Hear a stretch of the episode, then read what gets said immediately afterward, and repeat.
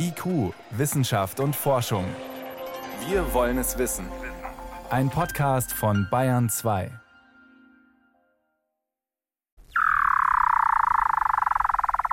Rund zweieinhalb Meter werden sie lang und stattliche 400 Kilo schwer.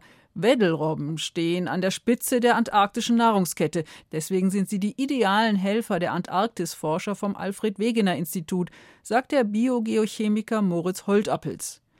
Wenn das Expeditionsteam Mitte Februar vor den Küsten der Antarktis ankommt, wird es einige Robben mit einem Sender ausstatten, der auf ihrem Kopf klebt. Sie helfen der Ozeanographie, indem sie Daten generieren, aber letztendlich dient diese Besenderung dazu, auch ihr Tauchverhalten, ihr Fressverhalten zu studieren, weil jede Änderung im Verhalten dieser Top-Predator weist auf eine Änderung des Ökosystems hin. Wo die Robben tauchen, finden sie Fische und andere Beute. Die Sensoren zeichnen ihre Tauchgänge auf, messen außerdem Temperatur und Salzgehalt des Meerwassers. Wenn die Tiere auftauchen, schickt ein kleiner Sender die Daten an die Forscher. Wichtige Daten, denn Temperatur und Salzgehalt sind die treibenden Kräfte für die globalen Meeresströmungen, die sich durch den Zustrom wärmeren Wassers in die Antarktis verändern können, mit weltweiten Auswirkungen für die Ozeane und das Klima. Bis jetzt hat sich die Antarktis noch nicht so stark erwärmt wie die Nordpolregion, weil eine Meeresströmung, der Zirkumpolarstrom, die Antarktis etwas abschottet. Zumindest bisher war das wohl so. Ob und wie sehr sich das schon geändert hat, will das Polarsternteam im Weddellmeer erforschen. Das schmiegt sich zwischen die Hauptlandmasse des Kontinents und die westantarktische Halbinsel, die sich wie ein Finger Richtung Südamerika streckt. Seit 2016 ist das Meereis im nordwestlichen Weddellmeer schon leicht zurückgegangen, sagt die Meereisphysikerin Stefanie Arndt. Und daher wird es jetzt noch einmal mehr interessant, im östlichen Weddellmeer zu forschen und zu untersuchen, dem Bereich, wo wir bisher nur sehr schwache Veränderungen beobachten, quasi den Initialzustand des Meereises zu untersuchen und zu beschreiben.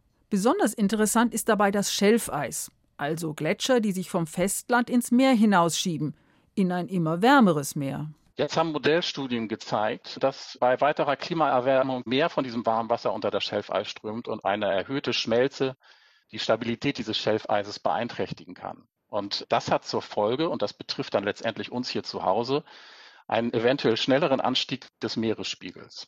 Wärmeres Meerwasser würde auch das an die Kälte angepasste Ökosystem im Weddellmeer stören, angefangen mit der sommerlichen Algenblüte, die am Anfang der Nahrungskette steht. Das ist wie ein Fest. Da gibt es also viel zu essen und danach gibt es neun Monate Trockenbrot oder man muss mit dem haushalten, was man sozusagen angesetzt hat. Und eine wichtige Sache ist dabei eben, dass wir gucken, wie insbesondere die Fauna am Meeresboden, wie die sich entwickelt und wie empfindlich die auf Veränderungen dieser Algenblüte reagiert. Zum Beispiel fest angewachsene Schwämme, kleine Würmer oder am Boden lebende Fische. Sie können nicht einfach wegziehen, wenn weniger Algen wachsen. Ein Defizit am Anfang der Nahrungskette kann das gesamte Ökosystem zum Kippen bringen.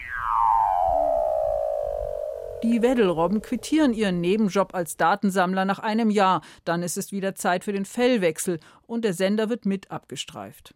Messgeräte am Meeresboden dagegen, sogenannte Verankerungen, sammeln Daten über Jahre.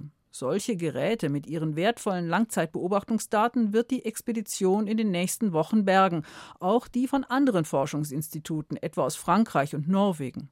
Ein funkgesteuerter Mechanismus löst sie von ihrer Befestigung, sodass sie an die Meeresoberfläche aufsteigen, wenn die Batterie noch genug Strom liefert.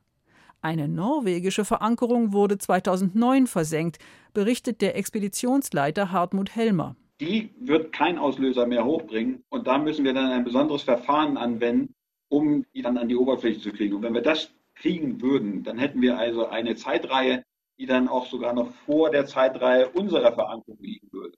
Internationale und interdisziplinäre Zusammenarbeit ist üblich in so entlegenen Gegenden.